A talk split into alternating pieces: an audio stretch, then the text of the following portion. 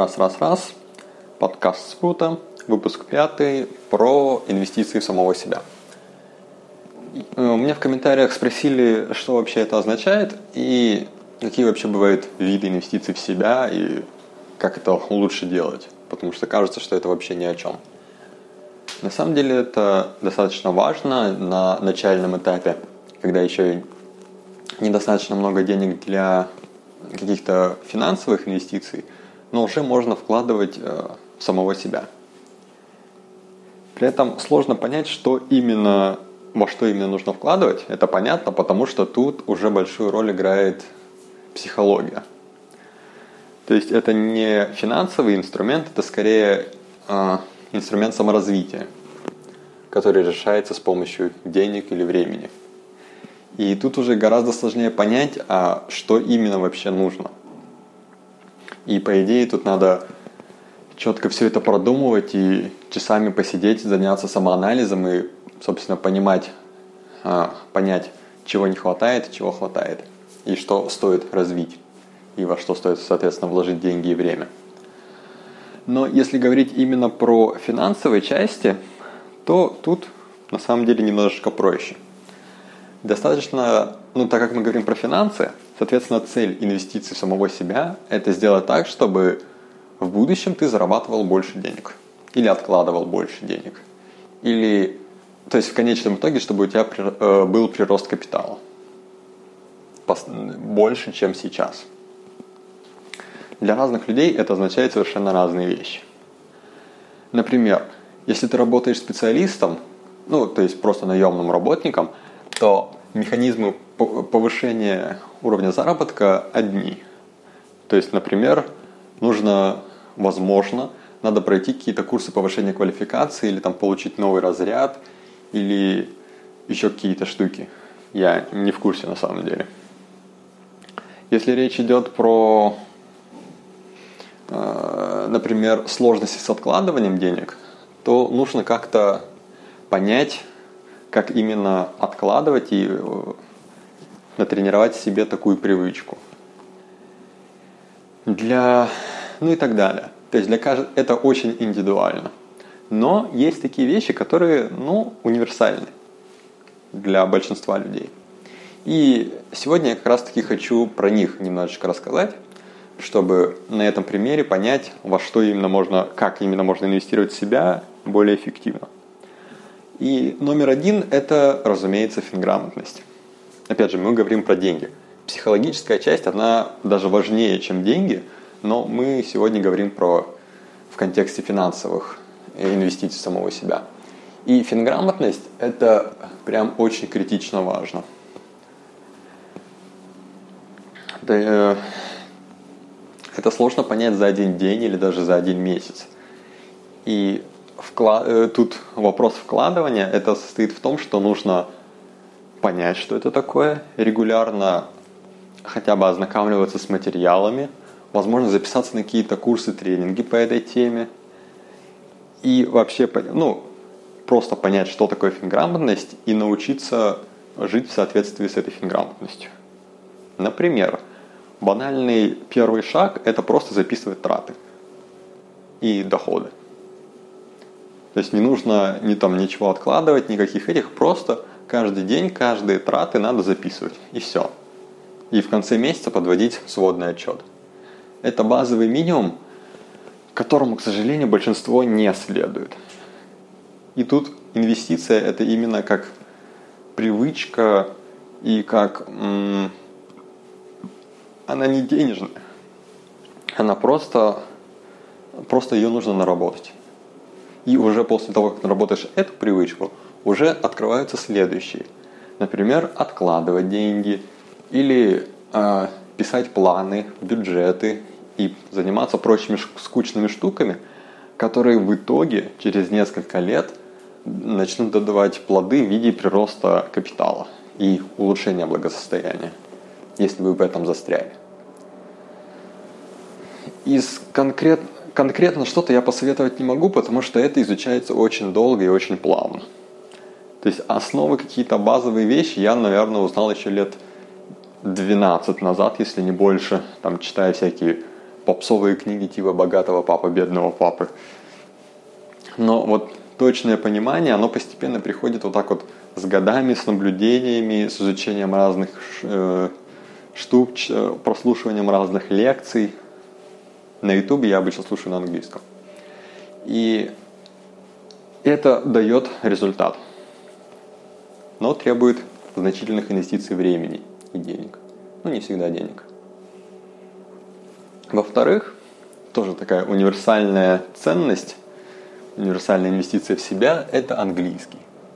То есть практически все знают, что английский важен. Не потому, что там надо эмигрировать или что-то подобное, а просто потому, что, зная английский, вы сразу же получаете доступ к самым современным материалам. То есть, например, когда я программирую, я даже не ищу какие-то вещи на русском. Я их даже не ввожу в поиск на русском. Э, я сразу пишу на английском, ищу на английском и нахожу ответ намного быстрее.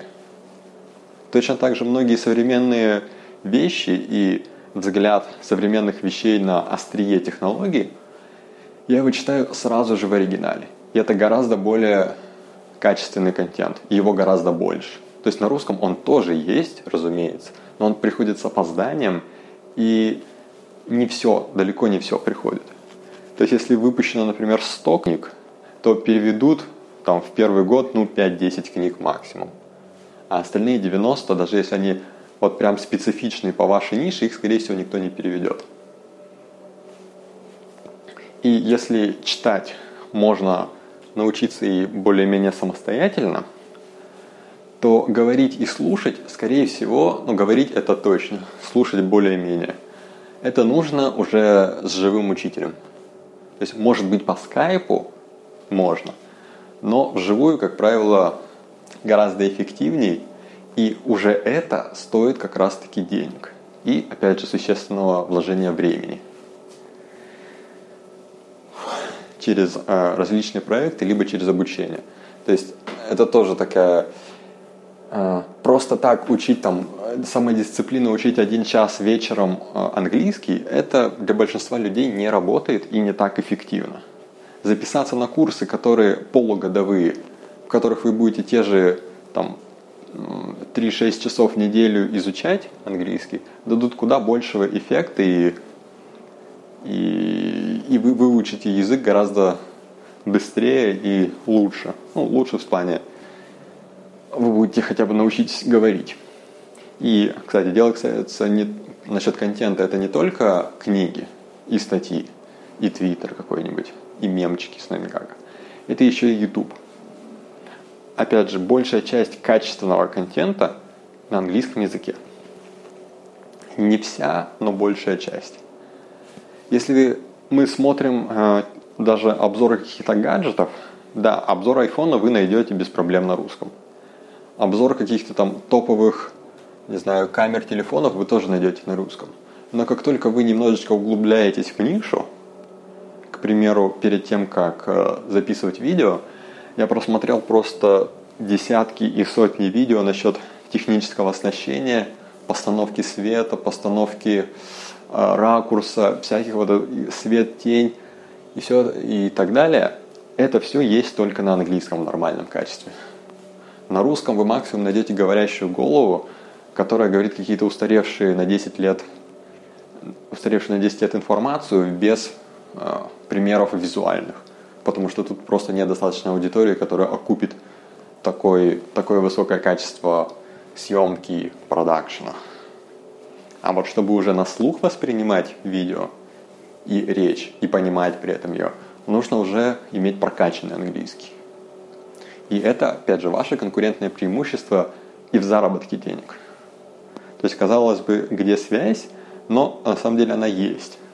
Если вы имеете доступ к самым современным, самой последней информации, значит вы более осведомлены. Если вы знаете, что происходит в англоязычном интернете, вы знаете, что будет происходить в Рунете через пару лет и, соответственно, подготовитесь к этому. Либо вы можете работать сразу на англоязычный рынок, если вы достаточно хорошо разбираетесь в сайтах, например. Третье, это уже касается чисто, в основном тех, кто работает с сайтами, это банально э, изучите программирование. Просто и банально. Сейчас очень много учебных э, курсов и материалов, которые позволяют э, достаточно ну, за короткое время понять основы, алгоритмы, языки, ну, например, на сайте Geekbrains, если я не ошибаюсь. Впоследствии, после изучения э, на нач... не, не, вам не нужно становиться каким-то профессионалом и получать профессию. И для этого не нужно идти в ВУЗ. Для этого достаточно пройти одно трехмесячные курсы на какое-то количество десятков или сотен часов, чтобы понять, как это работает, и чтобы впоследствии, если вы занимаетесь сайтами, и если у вас нет каких-то там гигантских бюджетов, если вы еще не в бизнесе нормальном, где вы просто нанимаете человека, он работает, вы своими руками можете делать кучу вещей, на которые остальные люди не способны делать. И есть большая разница между тем, что вы сядете вечером и за полчаса сделаете на сайте, пофиксите какой-то баг или сделаете какой-то функционал сами, чем если вы вообще этого не будете делать, либо три часа будете искать нужный плагин, либо, опять же, несколько дней потратить на то, чтобы найти фрилансера, объяснить ему, как это, что сделать, и заплатить деньги. Это именно на начальном этапе, как понимание экономия времени и средств на разработку.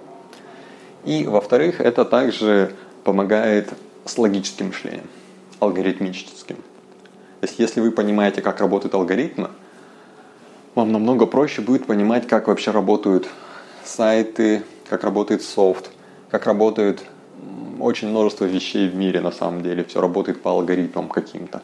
Если вы их понимаете, если вы научитесь их понимать хотя бы из программирования, это намного упростит вам жизнь в плане понимания логики вещей. И даже и также это может принести бонус в виде вы сможете фрилансить при достаточном опыте. То есть после того, как вы изучили программирование и, например, поработали над своими сайтами, вы уже можете работать и над чужими сайтами. Это опять же для начальной стадии, когда каждая копейка на счету, это очень важно и эффективно. Я не знаю насчет бесплатных курсов. Ну, вообще все вот то, что я говорю, это можно, можно самому изучать. Можно изучать на каких-то спирачных курсах, тренингах. Можно на платных можно вживую изучать. У каждого из этих способов есть свои плюсы, свои минусы. Некоторые вещи нельзя а, как бы по книжкам изучить. Вы не сможете изучить по книжкам, как говорить на английском. Это факт. Также вы не сможете, э, не прикасаясь к компьютеру, не сможете изучить программирование на листочке. Это тоже факт. Но сам выбор каких-то конкретных способов – изучения и сколько вы готовы на это потратить деньги, это уже зависит от вас. Четвертое. Ну, тут такой подгруппа бизнес-мышления. Это тоже пересекается с алгоритмами и финграмотностью. И тут важно понимать такое упражнение, а как на этом сделать бизнес. То есть вы приходите в отель и у вас должно переключаться в голове, если вы вот, по щелчку пальцев, вы должны понять, а как зарабатывает отель, как зарабатывает владелец отеля, сколько он вложил денег в это, сколько у него ежедневная выручка, какая у него окупаемость и прочие штуки. Если вы не понимаете этих цифр, вы залезаете, начинаете изучать. То есть, для примера, заходим, начинаем читать бизнес-планы, начинаем читать отчеты какие-то, если они есть в открытом доступе – и в конце концов мы начинаем понимать, с какой именно, например, окупаемостью работают разные бизнесы. Отель, ресторан, сайты, какие-нибудь, э, не знаю, таксисты. И когда вы так все это считаете, и когда вы привыкнете считать, то свежие бизнес-идеи, которые вам могут прийти, вы, во-первых, да, во-первых, вы начнете видеть какие-то возможности для открытия бизнеса на чем-то. То есть вы видите какую-то боль у аудитории или у окружающих, и вы думаете, ага, я могу это решить. Если я, и если у вас нет бизнес-мышления, вы просто идете и начинаете ее либо решать, либо там что-нибудь думать, и частенько это ни к чему не приводит. Если у вас есть бизнес-мышление, вы возвращаетесь домой и начинаете считать цифриками в Excel, либо хотя бы просто в уме рассчитывать, что именно куда идет, сколько там, сколько в этой нише денег, какой объем рынка, т.д. т.д. т.д. т.д. пока вы не придете к определенному выводу, стоит этим заниматься или не стоит. Если стоит, то как. Это так. И часто здесь самое главное стоит в том, что нужно понять основную боль этого бизнеса. То есть обычно так бывает, что ты смотришь и думаешь, ага, что-то тут они дофига зарабатывают по прикидкам. То есть, а почему никто другой этим не занимается? Если, если вы себя ловите на мысли, что какой-то бизнес почему-то сверхприбыльный, но им никто не занимается, это звоночек, что вы не до конца э, поняли эту нишу, эту идею. Например, когда я считал, э, что, находит, что и как происходит в табачном бизнесе, и вытащил всю статистику по продажам, и я не понимал, почему м, фасованный табак э, продается так дорого. Ну, опустим почему. Ну, потому что я видел закупочные цены, которые продавали там, по 200 килограмм, и я видел цены, которые находятся в магазинах, я не понимал, почему такая сильная разница. Пока я не зашел в статистику, не понял, что э, доля продаваемого табака это считанные доли процента от общего оборота сигаретного, и то, что акцизы там рассчитываются исходя на грамм, а не на э, упаковку. И эти акцизы составляют там в 3-4 раза превышают стоимость самого сырья. И тогда все стало на место. То есть почему? И та, точно так же нужно подходить э, к любым вот таким вот бизнес-начинаниям. Это вот первая часть там каких-то стартапов, бизнесов, любого. Это вот расчет этих вещей. Как этому научиться? Опять же, я не знаю. Это просто чтение специализированной литературы, в том числе некоторых биографий помогают понять как именно мыслили эти люди. То есть вот они увидели какую-то возможность, и они ее реализовали и получили вот такие результаты. Когда вы набираете таких кусочков опыта, их еще приправливаете э, статистикой, э, анализом и там, расчетом э, бюджетов и прочего, вы уже начинаете более хорошо понимать, э, как все это делается. Фух. Пятое. Экономия времени. Это опять же это относится скорее к психологии. Банальный пример. Вы работаете на работе, вы тратите полтора часа на дорогу в одну сторону и полтора часа на дорогу в другую сторону. Ну, допустим. Итого три часа времени. Что вы можете сделать с этим?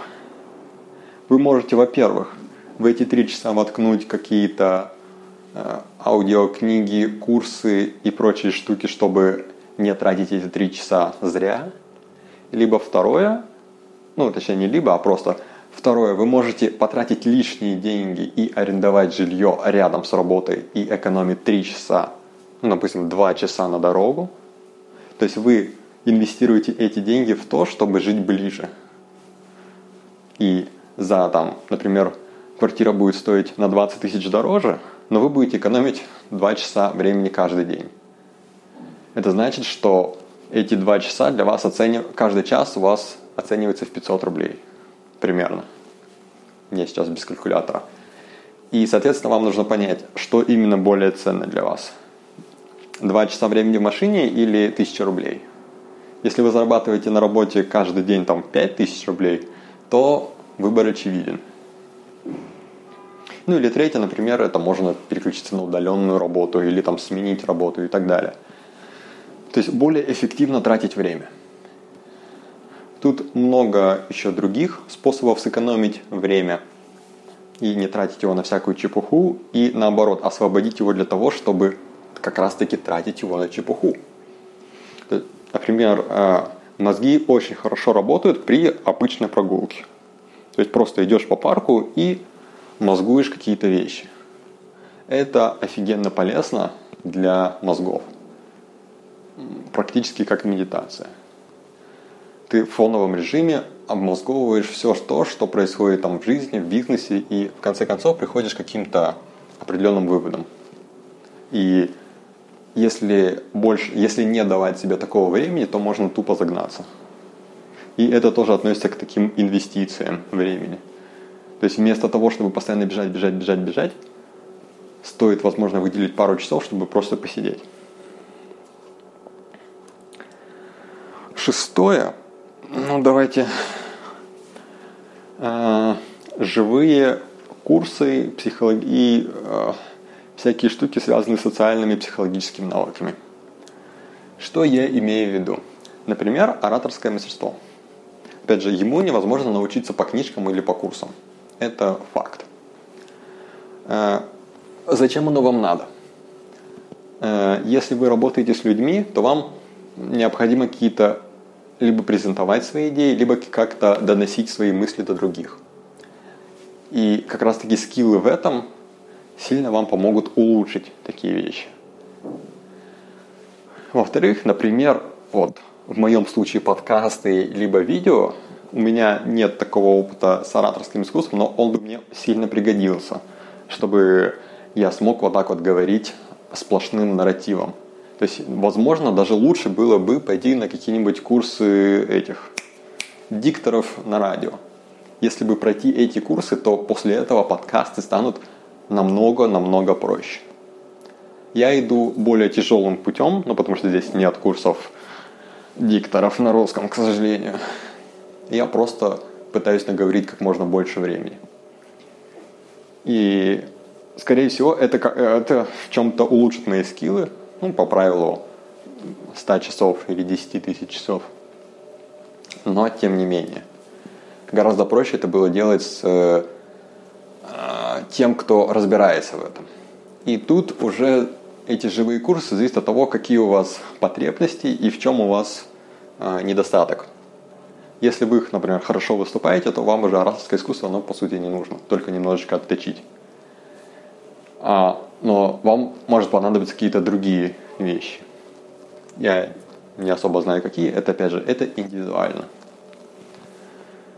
Ну и седьмое, под общий, можно воткнуть личный бренд, который по сути тоже такая универсальная штука – Э, практически каждого сейчас есть профиль в соцсетях или хоть какое-то внешнее проявление себя. Даже не обязательно для этого что-то продавать, но прокачка личного бренда все равно помогает как ну, для многих проектов. Для старта проектов, для поиска сотрудников, для поиска партнеров, соратников, сделок, лидов и прочих вещей.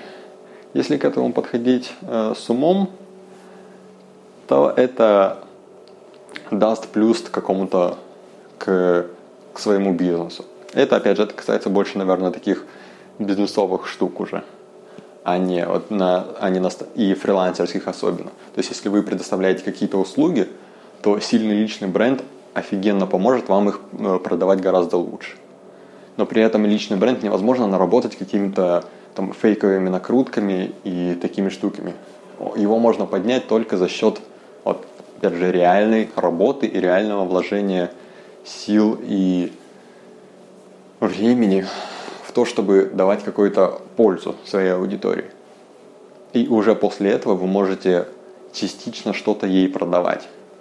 И очень многие не понимают этой разницы. Они считают, что личный бренд это просто число подписчиков какой-либо там соцсети или там в другом виде. Но на самом деле это не так. Э, личный бренд – это доверие людей и какой-то аудитории именно к вам. Так, и я уложился в 24 минуты про инвестиции лично в себя. И я сейчас проговорил те 7 вещей, которые я собирался. Что еще можно добавить? На самом деле я уже даже и не знаю. То есть на деле нужно анализировать самого себя, заниматься таким самоанализом, выписать, то есть то, тот же банальный совет, выпишите 100 э, хотелок ваших и смотреть, что именно они означают и как можно к ним прийти. То есть можно вкладывать не только э, в бизнес вещи, там какие-то там получить больше денег, бла-бла-бла. Это не обязательно. Возможно, как и в случае с экономией времени, будет эффективнее вложить э, во что-то в другое. В то, в то, что даст вам энергию работать лучше. Банальный пример – высыпаться, делать зарядку, ходить в тренажерный зал или заниматься каким-то спортом для фана. Не для того, чтобы там накачать гигантские мускулы, а просто чтобы быть более здоровым и иметь более хороший тонус. Следить за питанием. А,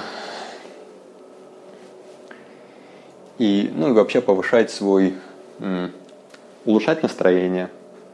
То есть если вы последний год никуда не ездили отдыхать, значит лучшее применение средств это съездить отдохнуть.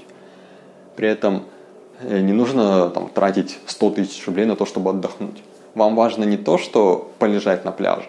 Вам нужно сменить э, вид деятельности и очистить голову. Например, практически, ну, это правда только летом работает. В большинстве, э, во многих городах России и вообще в, во многих вещах, короче говоря, есть такие вещи, как э, сплавы на байдарках, например. Они не требуют каких-то физических сильных э, данных, и при этом вы получите новые реально. Я рекомендую вот какие-то такие занятия. И это стоит ну, трехдневный будет стоить нам тысяч шесть-десять, например, если не сильно далеко. Однодневные будет стоить еще там дешевле, тысячи две, наверное.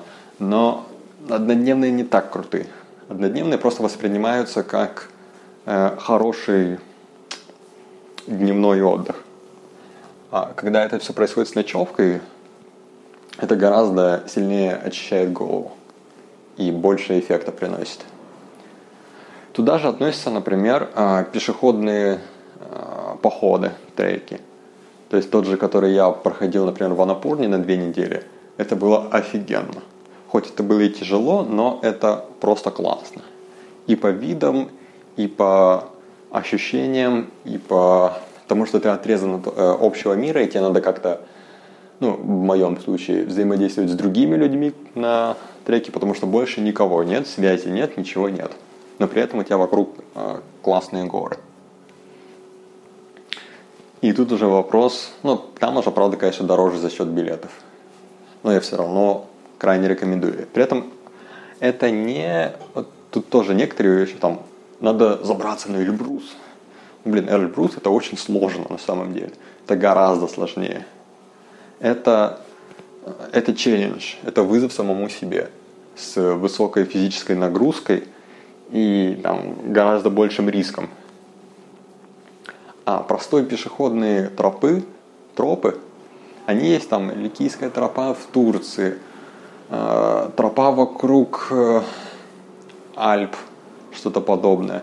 Ну, во многих э, странах есть такие маршруты, которые позволяют просто ходить и наслаждаться видами. В Грузии, в Армении так вас, возможно, это не вставляет, значит, нужно придумать, как сбросить напряжение. Кто-то ходит на бокс, например, чтобы вот как раз-таки выделять эту энергию и получать обратно. Кто-то еще какие-то псих, э, психологическая разрядка, так называемая. И ее можно получить разными способами. Опять же, это все зависит именно от личных э, желаний и, ну, и средств, конечно же. Потому что если денег ни на что не хватает, придется искать какие-то более бюджетные способы, но они, скорее всего, будут настолько же эффективны, как и дорогие. То есть вместо того, чтобы ходить, ну не знаю, в общем, всегда можно найти альтернативы дорогим вещам, которые по ощущениям будут примерно такие же. И я это тоже четко понимаю, когда путешествовал без денег и с деньгами – то есть разницы практически нет. Только в комфорте, а вот в ощущениях именно в таком в балансе и впечатлениях, которых ты получаешь, этого вообще никак не, незаметно и не отмечается. Так, психология и насчет денег. То есть, собственно, а куда тут вкладывать, это, это, думаю, большую часть это именно живые какие-то либо обучение живое, либо какие-то активности, опять же, живые. А, возможно, инвестиции в себя также, ну, например, рабочие инструменты. Тут тоже мне недавно в SmartLab опять комментировали насчет а, зачем MacBook. То есть это опять же холиварная тема, но на самом деле это просто обычный инструмент для работы. Я работал за дешевыми ноутбуками 7 лет – и я работал последний год за MacBook, и я понимаю, что это просто удобный рабочий инструмент, который идеально делает то, для чего он нужен, и не вызывает никаких ни вопросов, ни нареканий. И прекрасно работает. То есть и вот за, как раз таки за это платятся какие-то вот деньги, которые там кажутся кому-то очень большими. Но на деле это просто рабочий инструмент. Если бы я был фотографом, который бы зарабатывал деньги на фотографии, то для меня инвестиции в себя был бы также инвестиция в оборудование. То есть если у меня более хорошая камера, хорошие линзы, объективы, то я буду снимать более хорошие фотографии, и даже не то, что более хорошие, а хорошие фотографии я буду получать с меньшим, меньшим трудом.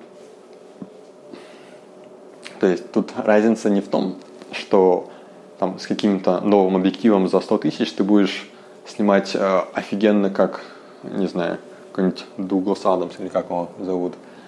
Но на самом деле нет. Если у тебя нет чувства, как бы, что именно является хорошим кадром, а что нет, а это основное, то без разницы, какая у тебя камера, все равно будет херня. Но, но, дорогая техника, она позволяет сделать, она упрощает процесс. И позволяет иногда вытянуть то, что с обычной камерой ты не вытянешь никак. И это тоже бывает важно для фотографии.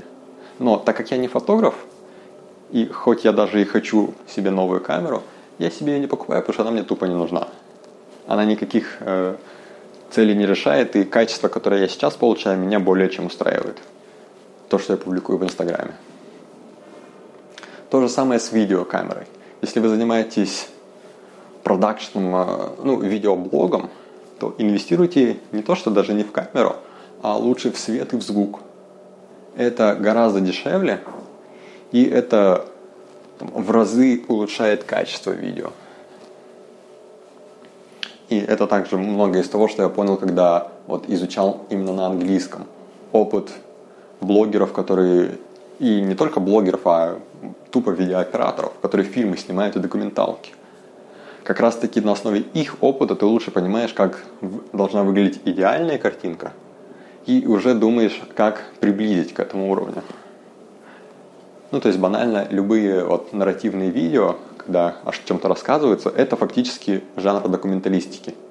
И если посмотреть, как снимается реальная документалистика высококлассными операторами и ну, компаниями, то начинаешь понимать, как это надо делать в идеале.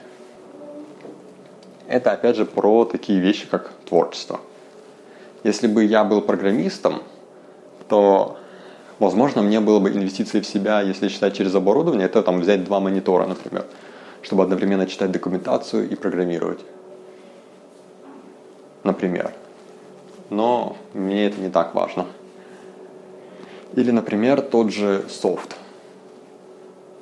Хотя сейчас он в основном можно взять и пиратский, но платные сервисы в основном сейчас они на подписки переходят, и их уже взять нельзя.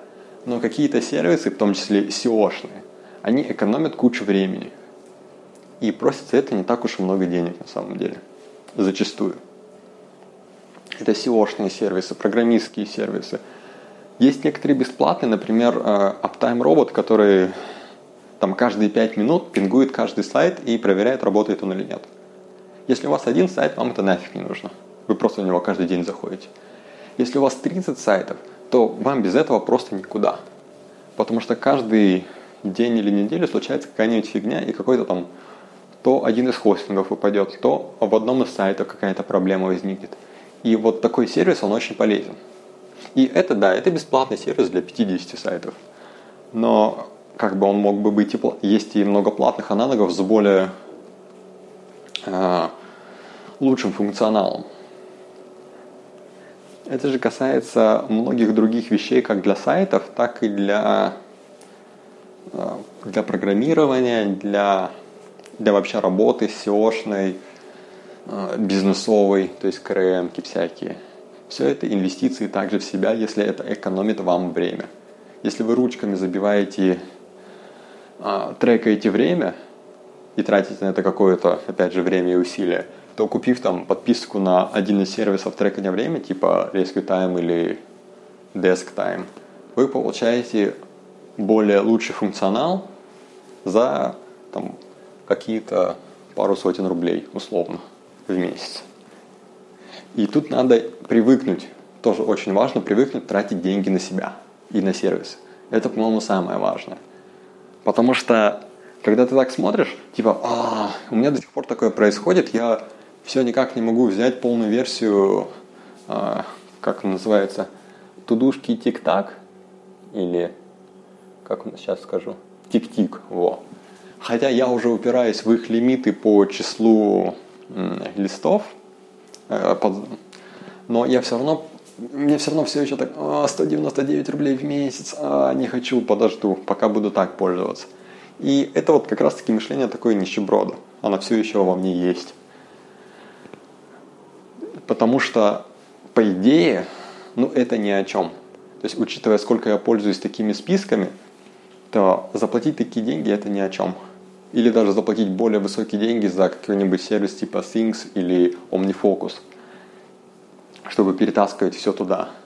Но, опять же, я торможу, и мне не хочется тратить на это деньги. Хотя это сэкономит мне деньги и позволит мне более эффективно работать за, с рабочими списками. И это тоже надо решать. Ну, решается это также со временем. Например, подписку на Intel Invest я купил практически сразу же на год, потому что он оказался офигенно полезным. И которым я практически каждый день заглядываю. Но в некоторых других случаях это не так. Гораздо дольше происходит. Вот, надеюсь, я ответил на вопрос, как именно и во что можно инвестировать в себя. Этот вопрос пришел из YouTube. Наверное, можно было бы записать как видео.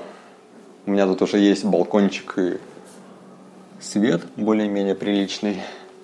На 40 минут я записывать видео точно не буду, а в 5 минут уложиться, скорее всего, не смогу. Поэтому пока что подкаст – а впоследствии я, возможно, еще раз пересмотрю свой взгляд на вот это вот, на эту тему и запишу еще раз уже в видео формате. И немножко с другим контентом, наверное. Вот. Ну что еще можно про инвестиции в себя сказать? Ну, еда. Это тоже инвестиция в себя. Если вы хорошо питаетесь, если вы себя либо здоровой пищей, либо радуете какими-то вещами – то это тоже это хорошо. Это улучшает вам жизнь. Опять же, как из недавнего, недавно слушал трехчасовой семинар Кира Горшкова про деньги. Там тоже такой классный пример, когда э, то, что он рассказывал, что он стоял в магазине и думал, какое там, например, условно мороженое взять, шоколадное или пломбирное. Такой, а какое взять, какое я хочу. И решение оказалось очень банальным, это тупо взять оба мороженых и уже дома съесть либо то, либо другое, либо оба вместе. И это касается там прям многих вещей. И это тоже такой важный инсайт, что не нужно выбирать, если просто быть, если просто э, скупать все. Это, конечно, далеко не во всех э, вещах работает. То есть, например, я бы не, не стал бы брать две камеры – однотипных, если я не могу выбрать. Но все равно в каких-то в каких-то вещах это хорошо работает. Если вам хочется побаловать себя мороженкой, надо просто взять мороженку. Это, ну, не для тех, кто, конечно, следит за весом. Про баловать себя. То есть найти то есть еще тоже такая вещь, это, не, это вообще не про деньги на самом деле, инвестиции в себя. Это про то, что разрешить себе быть разрешить, точнее, себе тратить деньги на себя и на какие-то хотелки, иррациональные. У меня, опять же, с этим большие проблемы. Я пытаюсь от этого избавиться, но не так хорошо получается. Там, хочешь ты картину по раскраскам сделать, купи, раскрась и отложи в полку. Все, закрыл хотелку. Хочешь научиться на серфе кататься? Приедь на Бали, купи курс на две недели, откатайся, научись и все, отложи в полочку. Ты теперь это понял. А, там захотел видео запилить. Достал камеру, запилил, опубликовал, все, закрыл хотелку. И таких штук очень много, которые все еще сидят и ждут, когда ты уже наконец-то их закроешь. Рациональные хотелки, которые ты, когда думаешь про вот с, с точки зрения финграмотности, думаешь, а зачем мне на это деньги тратить? Это же транжирство какое-то. Но на определенном этапе начинается, что это уже не транжирство, это уже просто начинается скряжничество, как называется? Крахо... Не крахоборство, да, скряжничество, наверное, это слово, когда ты просто не позволяешь себе только потому, что так принято, такая привычка себя ограничивать. А этого делать тоже нельзя, как раз таки частично потому, э, почему это частично объясняется финграмотность. То есть теряется стимул зарабатывать больше денег. Это тоже все очень сильно взаимосвязано. И все сильно завязано на деньгах и на мотивации зарабатывать больше, думать больше. А, и еще немножечко про бизнес-мышление. Я только сейчас вспомнил. То, что такие вещи позволяют очень сильно отбрасывать плохие идеи. Тоже, если мне, например, часто в комменты или просто лично пишут, э, спрашивают про какую-нибудь там, не знаю, идею для сайта или еще что-то подобное, если у вас прокачано именно скилл бизнес-мышления – вы сразу же считаете деньги. И думаете, где, вот как на этом можно заработать с этой идеей. И сколько можно заработать. И стоит ли в это вляпываться, чтобы зарабатывать такие деньги. И, наконец-то, что можно из этого дела упростить и выкинуть, но при этом оставить деньги. И это прям критично важный скилл, когда вы занимаетесь своими проектами. Потому что большая часть проектов, в том числе, которые я сам делаю, они бесполезны. И это чисто задача for fun. В этом нет ничего плохого, но просто надо понимать, что вы просто тратите деньги на, ну, фактически как развлечение. Это не приносит реальной пользы какой-то. Либо приносит самую минимальную. Если уже вы рассматриваете идею, как, как с помощью этого мне зарабатывать деньги – вы сразу же 90% идей отбрасываете. И оставляете только те 10%, над которыми стоит работать. И это касается не только новых идей, но и уже существующих. Если у вас 20 сайтов, скорее всего 10 можно безболезненно продать, потому что они не отвечают вашим требованиям. Или они слишком малодоходны. То есть вы вкладываете в них больше денег и времени, чем те деньги, которые они вам приносят. Это тот же банальный принцип, э, принцип Паретта. Большую часть времени вы занимаетесь э, фигней. И важность как раз важно отличать, э, занимаетесь ли вы фигней, или вы занимаетесь вы деньгами, зарабатыванием денег. И почему это важно? Ну, время у каждого ограничено, и если есть возможность за год зарабатывать либо x денег, либо x3 денег – то лучше, конечно же, зарабатывать x3 денег. Это улучшит э, и впоследствии, если уж вам так надо, вы сможете продолжить заниматься вот такими форфановыми вещами тогда, когда вы заработаете достаточно денег. Когда у вас уже не будет стоять вопрос финансовой безопасности и не будет стоять вопрос о нехватке денег. То есть, когда вы уже закроете свою потребность в деньгах, и у вас начнется потребность в самореализации какой-то. Или там в популярности. Но не надо делать это заранее. Точнее, не то, что не надо, это просто неэффективно. То есть можно 10 лет потратить времени на то, чтобы пытаться каких-то эфемерных целей достигнуть, которые по итогу, даже если вы достигнете, не принесут вам никаких денег. а можно потратить пару лет именно как раз-таки в, день, э, в фокусировке на деньгах и получить результат. Или, ну, проект, если проект, ну, опять же, тут, нет, тут вопрос не в том, что там каждый, занимаем, каждый проект, которым вы занимаетесь, будет успешным. Конечно же, нет. Там 9 из 10 будет фейлиться.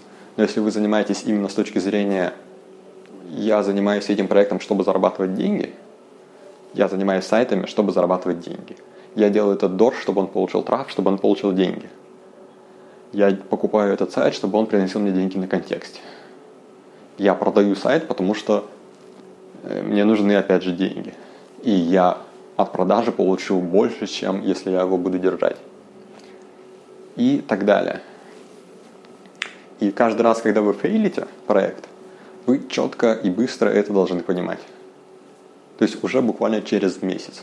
Вы видите, что проект не стреляет, значит, что надо делать? Надо его закрыть и заняться другим проектом, потому что не взлетел.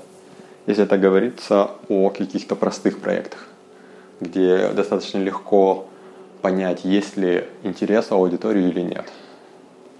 То есть есть, конечно, проекты, которые там большие, с большими вложениями, у которых горизонт планирования гораздо больше, но сейчас не о них. И если, опять же, у вас достаточно сейчас небольшой доход, то задумываться о таких больших проектах смысла тоже никакого нет. Вы их не вывезете тупо по ресурсам. То есть на большие проекты нужны большие бюджеты. С нуля ничего не получится. Без вложений в рекламу, без вложений э, в сотрудников тех же.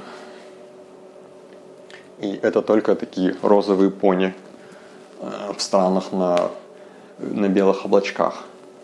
А в реальности, если вы мало зарабатываете, надо начинать с небольших проектов, которые принесут деньги. Пусть даже без автоматизации, а на ручной работе, например, если у вас какой-то сервис. То есть тоже забавно, когда вы читаете, слушаете интервью и читаете биографии каких-то современных сервисов, оказывается, что в самом начале они сначала продали свой сервис, а потом уже начали его часть функционала делать каким-то топорным полуручным способом.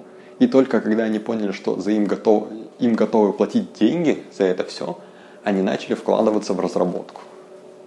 Я, как программист, делаю все ровно наоборот. Я сначала три месяца пилю полностью весь программный код, который все полностью автоматизирует, и потом начинаю говорить людям, о, у меня есть такой проект. И даже не начинаю продавать его. И, соответственно, я в большей части случаев я просто фейлю, потому что этот проект никому не нужен. Потому что я не проверил на него спрос. И это системная ошибка бизнес-мышления, которую надо, конечно же, исправлять. Сейчас я чуток больше продвинулся в этом за счет постоянного процесса покупки-продажи сайтов и понимания, что такое активы, как они приносят деньги. То есть сейчас большая часть сайтов у меня чисто ради денег. И я это четко понимаю и решение принимаю именно исходя из этого. То есть где, в каких проектах мое личное время принесет намного больший эффект именно по деньгам. И если э, в краткосрочной, среднесрочной, долгосрочном эффекте. И уже исходя из этого я расставляю приоритеты. И когда начинаешь так делать, доход странным образом повышается. Фух. Слушай, сегодня, тебя, сегодня я разошелся. Напишите в комментариях, если вы дослушали до этой 50 минуты, что на самом деле у меня нарратив получился очень хороший. То есть мне понравилось, что я практически не останавливался, и вот последние 20 минут я говорю без списка вещей, которые мне надо рассказать, и при этом я почти не запинаюсь. Ну, точнее, меньше запинаюсь, чем раньше. И это прям офигенно круто. Я не ожидал, что к пятому эпизоду у меня настолько хорошо получится. Я прям хорошо удивлен на самом деле. Я хотел записать еще этот выпуск вчера или позавчера, но я был такой сильно уставший не в настроении и в таком состоянии записывать какие-то подкасты или видео, это не очень хорошая идея, потому что настроение все равно передается. И там скучным голосом что-то вещать, это прям не очень интересно.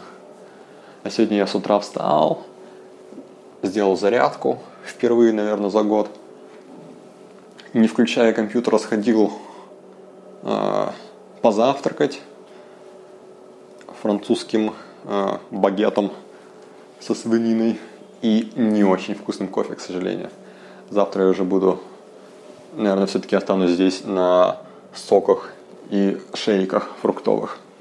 И вот вернулся и решил после пары часов, надо, нет, после часа, что можно и подкасты записать. И вот, готово. Пишите в комментариях, о чем еще стоит рассказать. Я продолжаю выписывать темы, но пока не уверен, о чем я буду говорить в следующий раз.